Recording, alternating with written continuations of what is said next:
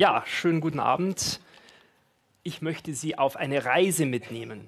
Auf eine Reise von der Welt der Superhelden, also Hollywood, in die Welt der Wissenschaft. Auf den grünen Hügel nach Bayreuth, da steht unser Festspielhaus. Und ähm, ich möchte das mit einem Protagonisten durchspielen. Der Protagonist ist Spider-Man, kennt sicherlich jeder.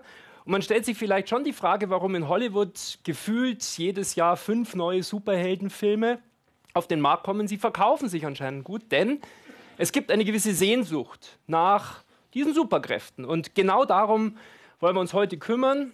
Wir wollen mal schauen, was hat es denn mit diesen Superkräften auf sich? Sind die real? Und kann ich die vielleicht wirklich auch selbst mir aneignen? Dazu muss man zunächst mal die Superhelden unterscheiden in die Kategorie angeborene Superkräfte wie Superman, die klammer ich mal aus, denn das ist wissenschaftlich schwer zu erklären, was auf Krypton so passiert. Ich möchte mich eher den Superhelden zuwenden, die nachträglich ihre Superkräfte erworben haben, wie zum Beispiel Peter Parker, der nach dem Biss einer radioaktiven Spinne plötzlich Wände hochklettern kann, Seile aus seinem Unterarmgelenk schießt und ganze Netze verwenden kann, um seine Kontrahenten einzuwickeln. Die erste wissenschaftliche Frage dabei stellt sich sofort, ist das möglich, durch den Biss einer Spinne Fähigkeiten zu erlangen? Ich kann Sie beruhigen, es wird Ihnen bei dem Biss einer Spinne nichts passieren, außer vielleicht äh, dass die Stelle etwas schmerzt. In Deutschland haben wir nicht mal so giftige Spinnen, dass sie mit irgendwelchen Komplikationen zu rechnen haben. Es gibt weltweit nur sehr wenige Spinnen, die wirklich ein tödliches Gift besitzen. Aber das hat mit Kräften, die übertragen werden, wenig zu tun. Die Spinne nutzt das, um ihre Beutetiere zu lähmen und sie danach genüsslich verspeisen zu können.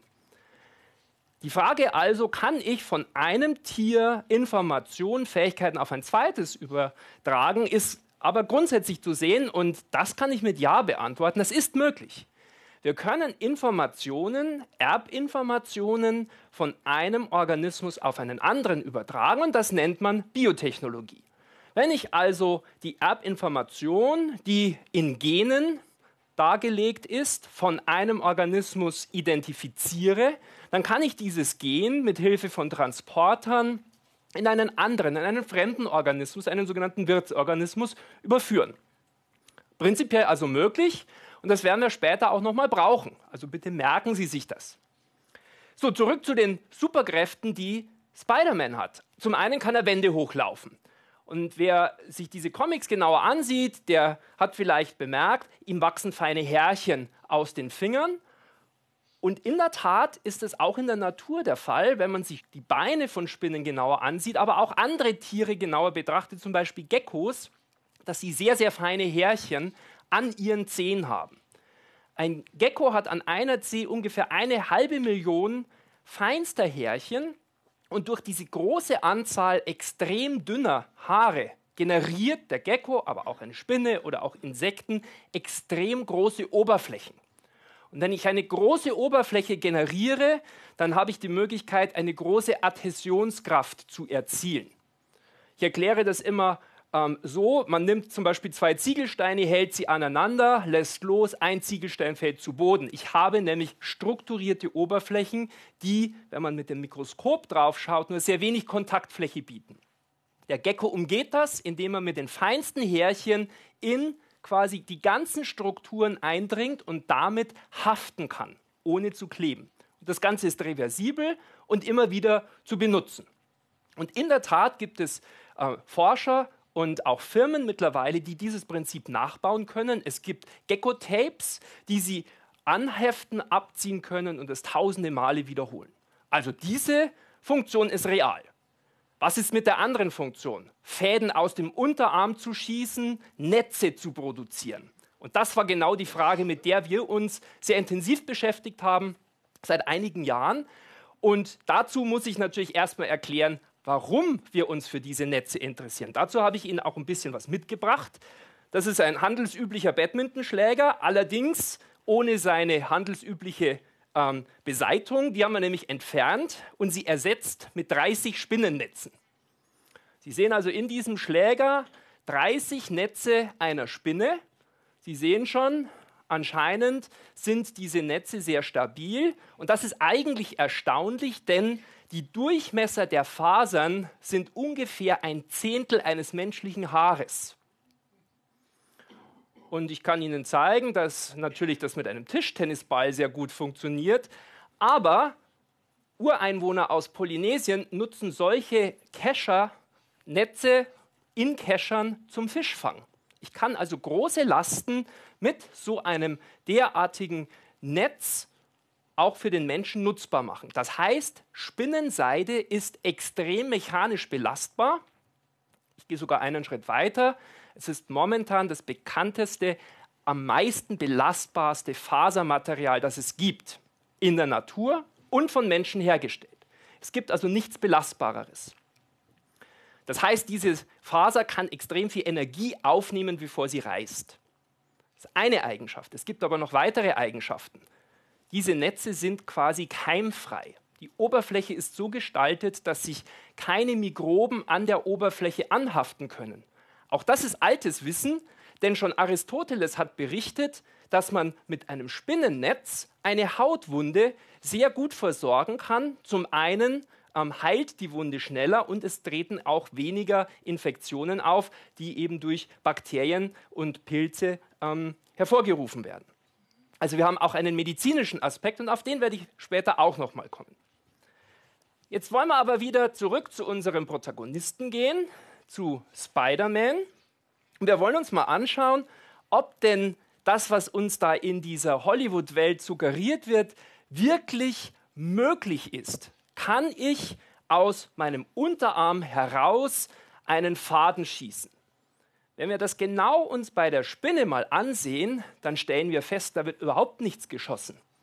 Ganz im Gegenteil, die Spinne zieht entweder mit den Hinterbeinen oder mit Hilfe der Gravitation oder durch einfaches Anhaften des Fadens und Weglaufen den Faden aus ihrem Hinterteil. Er wird also nicht geschossen oder extrudiert, wie man ähm, als Kunststofftechniker sagt, sondern er wird gezogen. Und das ist ein großer Unterschied, den können Sie, wenn Sie heute Abend nach Hause gehen, noch zu Hause bei sich in der Küche ausprobieren.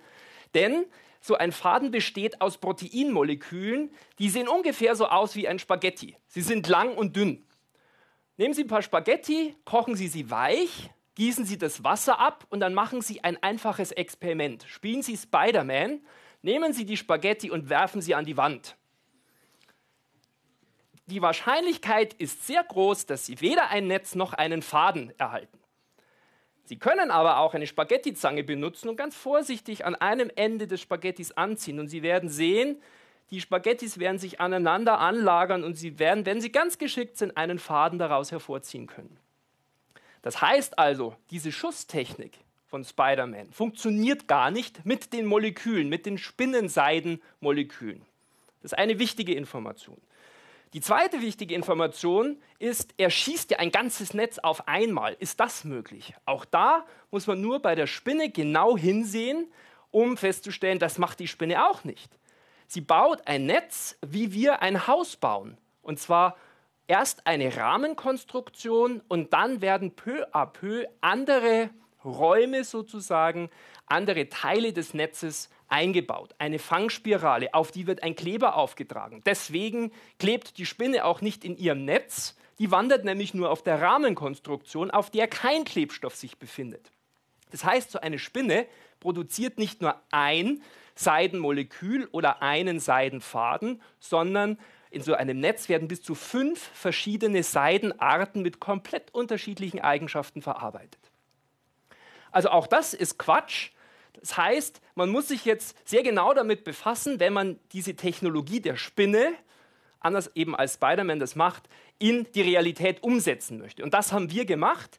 Und das erste wichtige, der erste wichtige Schritt war, dieses Material in Händen zu halten. Und da eignet sich leider jetzt die Spinne nicht besonders gut als Haustierchen, denn Spinnen sind grundsätzlich kannibalisch. Das heißt, die Damen fressen die Herren meist nach der Begattung, manchmal auch schon vorher. Das ist nicht sehr befriedigend für die Herren, aber die Damen fressen sich auch gegenseitig. Das heißt, eine Spinnenzucht im großen Stil ist eigentlich nicht möglich.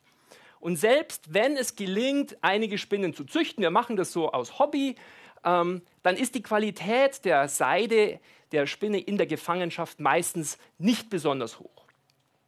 Was man also machen muss, ist die Seidenmoleküle vielleicht mit Hilfe eines anderen Wirts, der sich nicht ganz so zickig äh, verhält, äh, zu produzieren. Und dafür haben wir eben die Biotechnologie eingesetzt. Das heißt, wir haben zunächst mal die Gene, die Erbinformationen in der Spinne identifiziert, die für die Seide verantwortlich ist, haben diese dann übertragen in Darmbakterien, in Escherichia coli. Das ist nämlich ein Organismus, der sich sehr leicht in großem Maßstab produzieren lässt. In 100.000 Liter Reaktoren kann man diese äh, Bakterien anzüchten und auf ein externes Signal, auf einen chemischen Signalstoff, das ist ein Zucker, fangen diese Bakterien an, Spinnenseidenmoleküle herzustellen. Natürlich können diese Bakterien keine Fäden herstellen. Das werde ich immer wieder gefragt, es geht nicht. Die stellen nur den Rohstoff her. Den Faden müssen wir schon selbst herstellen. Das ist biotechnologisch hergestellte Spinnenseide nach dem Prinzip der Spinne durchgeführt. Das heißt, wir bringen die Seidenproteine in Lösung und dann, wie es die Spinne auch macht, ziehen wir an dem Faden, an dem Material und so können wir dann auf Rollen diese Seidenfasern herstellen und wir wollen diese natürlich dann auch verarbeiten, nicht um jetzt Fliegen mit einem Netz zu fangen, sondern um uns diese mechanischen Eigenschaften zum Beispiel zunutze zu machen.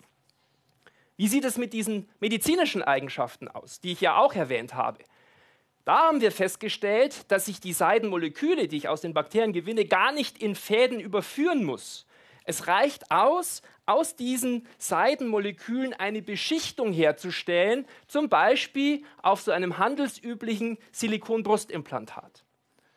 Solche Implantate haben ein großes Problem, Sie sind körperfremd, das heißt, häufig kommt es zu Abstoßungsreaktionen. Diese Implantate werden verkapselt. Bei gesunden Personen ist es nicht ganz so schlimm, aber diese Implantate werden häufig bei Brustkrebspatientinnen eingesetzt und da spielt diese Verkapselung eine ganz signifikante Rolle. Es kommt nämlich zu Entzündungen. Was wir also gemacht haben, wir haben diese Implantate mit Seide beschichtet und wir konnten feststellen, dass diese Verkapselung und alle nachfolgenden Reaktionen wie Entzündungen stark reduziert waren, sowohl in Tieren und momentan wird es auch in, in der Klinik im Menschen getestet. Ich hoffe, dass ich Ihnen zeigen konnte, dass es keine Utopie ist, Spider-Man wahr werden zu lassen. Man muss es natürlich genau wissenschaftlich hinterfragen und dann findet man die Ungereimtheiten und wenn man es richtig macht, dann schafft man es auch, die Spinnenseide so einzusetzen, wie es die Spinne macht. Vielen herzlichen Dank.